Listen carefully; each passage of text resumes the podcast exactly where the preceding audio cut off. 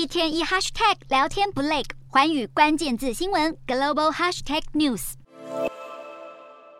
日元兑美元汇价在一号盘中跌破一百四十大关，是一九九八年来第一次见到，跌出二十四年来新低点。如此急剧跌幅，主要就是日本央行长期坚守货币宽松，而美国联准会和多国央行为了对抗高通膨，近期都坚定走在紧缩道路上，让日元兑美元汇价从三月的一百一十五左右持续走贬。东方汇理银行的外汇策略师分析，日元跌破一百四是一个重要技术水准，代表政府可能要出手介入，因为研究日银之前曾何时干预日元汇价，通常就是在一百四的水准左右。与此同时，美元涨势如虹。乌俄战争下，能源价格狂飙，美国联准会一系列升息，还有全球成长前景蒙上阴影，都成为美元在近几周上涨的驱动力，更让其他国家货币跌成一片。英镑在一号连续第五天对美元贬到两年半来新低。就业数据发布后，欧元跌破一美元，中国人民币包括离岸和在岸也都延续贬势，截至本周已经连续第六个月下滑。